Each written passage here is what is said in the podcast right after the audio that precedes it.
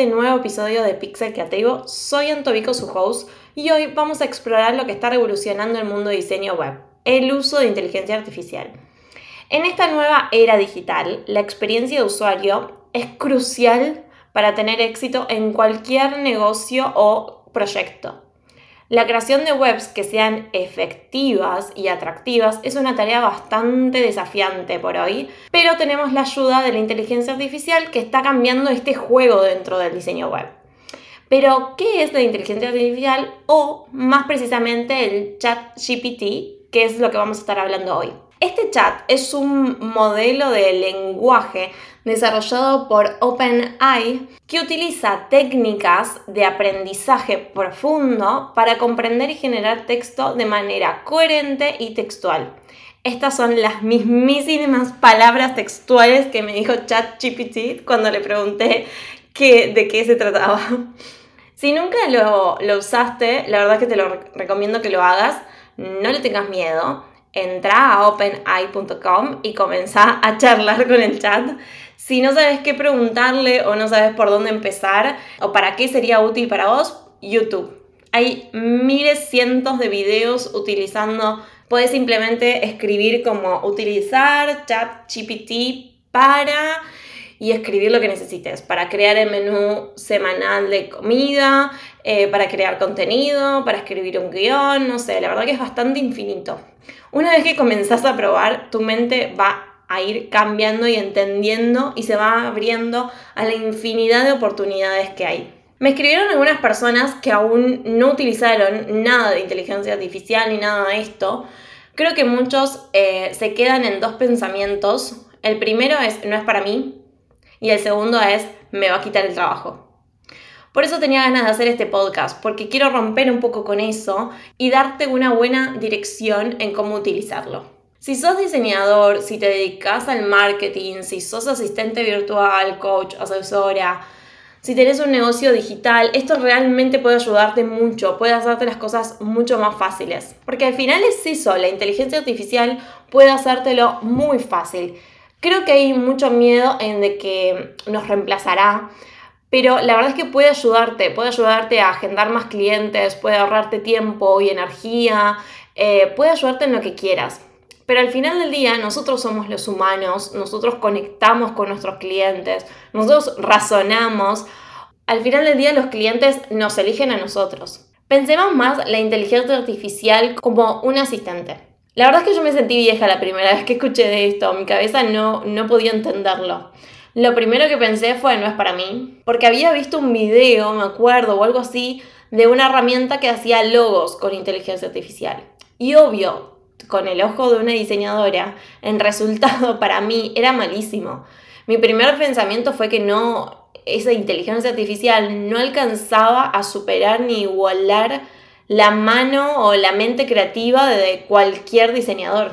Pero Fede, mi marido, que está siempre con, ahí con lo último, es esa persona que le decía todo sobre las criptomonedas cuando tenía, no sé, 13 años, cuando apenas escuchaba de eso. Me habló la verdad de esto por semanas, cuando apenas salió el año pasado, yo estaba bastante negada creía eso, que no era para mi negocio, que no era para mi sector. Lo que realmente me pasaba es esto, de que me sentía vieja porque mi cabeza no podía procesar lo rápido que iba todo y lo rápido que mi entorno quizás lo estaba asimilando. O sea, personas como Fede ya estaba asimilando la inteligencia artificial en su día a día. Y ahora que lo pienso, creo que eso es lo que habrán sentido nuestros abuelos con los teléfonos y la tele, ¿no? O nuestros padres con el celular y con internet. Pero bueno, la verdad es que no era la primera vez que Fede me insistía con algo. Y al final siempre tiene razón. Él es el que me mencionaba que me meta en diseño web allá por el 2018 y no le hice caso. Y acá estamos con una marca todo alrededor de diseño web un par de años después. Así que la verdad es que seguir negándome a esta tecnología me hacía sentir aún más vieja. Y temerle a lo nuevo, al cambio, no es algo que yo, que vaya conmigo. Así que prácticamente me obligué a empezar a investigar. Quiero compartirte algunos consejos que pueden ayudarte si sos diseñador web, creo que pueden aplicar igual a cualquier rubro. Eh, estoy muy entusiasmada por compartírselo porque si seas creativo o no, creo que puede ayudarte mucho. El primero, en principio, creo que es para lo que comencé más a utilizar este chat y es para crear más valor, más contenido educativo. Todo lo que es listas, el chat es muy bueno. Por ejemplo, 5 apps para crear, no sé, algo o las mejores plataformas que deberías estar utilizando para puntitos suspensivos. Y lo, más interesante es que podemos colocar como tendencias o educarlo sobre nuestra marca, le podemos dar una dirección de hacia dónde queremos llegar con el contenido. Y así logramos crear el contenido en base a nuestra marca. Por ejemplo, Vamos a decir que somos diseñadores y que queremos crear un posteo para Instagram con contenido educacional. Así que le preguntamos que nos diga cinco razones por las que un fotógrafo debería tener un sitio web.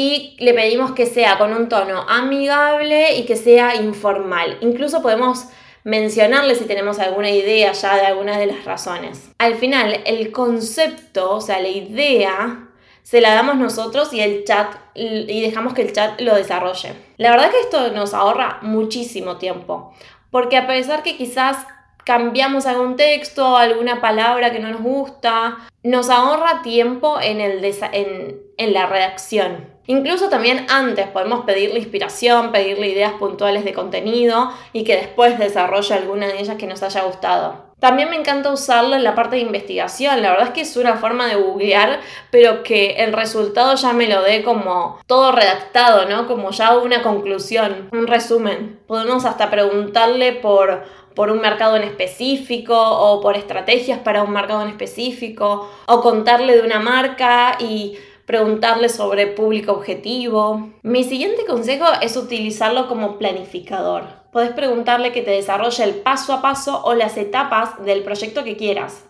Y luego hasta podés decirle que acomode las tareas para terminarlo en X cantidad de días. Por ejemplo, podés pedirle que eh, te diga las etapas o las tareas para realizar un sitio web en Squarespace.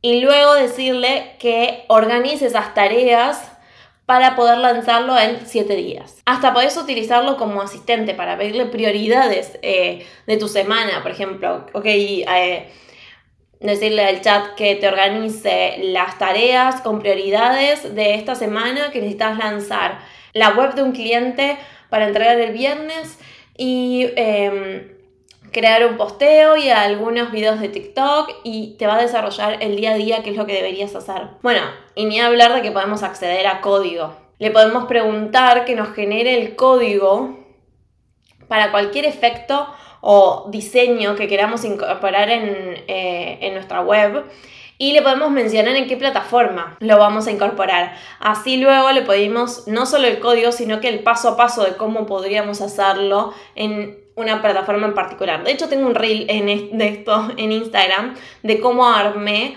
una cuenta regresiva en Squarespace pidiéndole el código al chat. Hablando más de web, podemos pedirle textos, o sea, chau chau al Loren Ipsum.